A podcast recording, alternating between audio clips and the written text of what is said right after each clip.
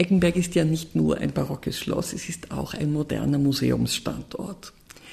Das macht es nicht immer einfach, denn äh, während wir durchaus gewohnt sind, dass wir alle ähm, Objekte einer Museumssammlung durchaus gut geschützt in einem idealen Klima vor Licht und auch mechanischen äh, Schäden geschützt aufbewahren, Dazu gibt es einen architektonischen Rahmen. Was ist aber, wenn dieser architektonische Rahmen selbst Teil dieser Sammlung ist? Wenn Sie also eine Galerie oder eine andere Sammlung präsentieren müssen, nach allen Regeln zeitgenössischer Museumspräsentation, innerhalb von Wänden, in denen sie nicht stemmen können, in denen sie nicht hängen können, in dem sie alles das, was ein Museum braucht, eigentlich ohne diese kostbare Hülle zu verletzen, nicht unterbringen können.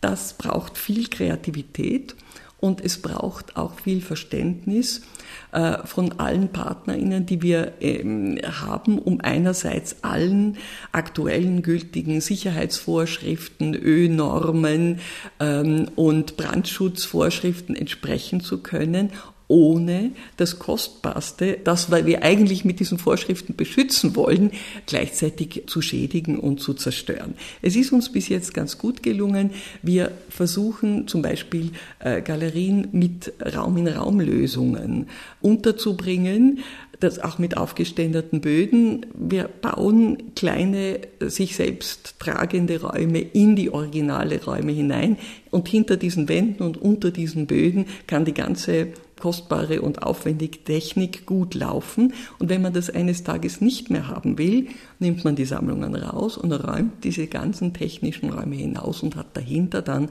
die unverletzten originalen Räume. Wir arbeiten also ausschließlich reversibel.